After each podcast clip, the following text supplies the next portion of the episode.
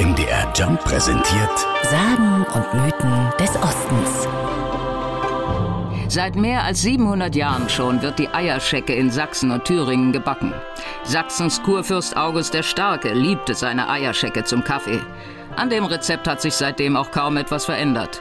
Wie allerdings der Name Eierschecke entstanden ist, ist bis heute nicht ganz klar. Das sagt André Bernatzky, Schulleiter der Akademie Deutsches Bäckerhandwerk in Dresden.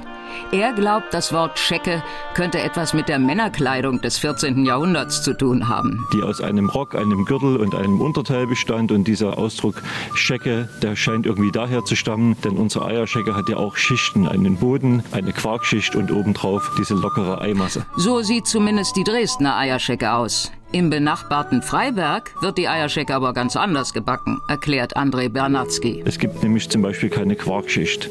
Somit haben wir nur zwei Schichten, den Boden und die Eierscheckenmasse. Historiker sagen, das hat was damit zu tun, angeblich, dass beim Bau der Freiberger Stadtmauer das Baumaterial knapp wurde und man hat den Quark mitverwendet, um dort den Zement anzurühren, sodass die Bäcker nicht mehr ausreichend Quark hatten, um diesen Kuchen zu backen.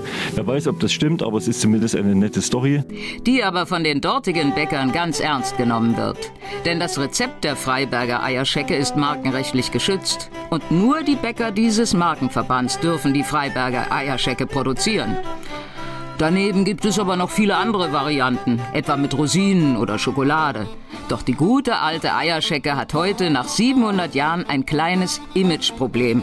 Zumindest bei den jüngeren Menschen, glaubt André Bernatzky. Die Eierschecken-Fans, denke ich, sind eher dann doch die älteren Menschen, also so 50 plus. Und unsere Aufgabe ist es natürlich auch den Jüngeren die Eierschecke vorzustellen, die an die Eierschecke ranzuführen. Hoffentlich gelingt's. Denn auch schon der aus Dresden stammende Schriftsteller Erich Kästner bedauerte wohl, die Eierschecke ist eine Kuchensorte, die zum Schaden der Menschheit auf dem Rest des Globus unbekannt geblieben ist. Sagen und Mythen des Ostens. MDR Jump. Im Osten zu Hause.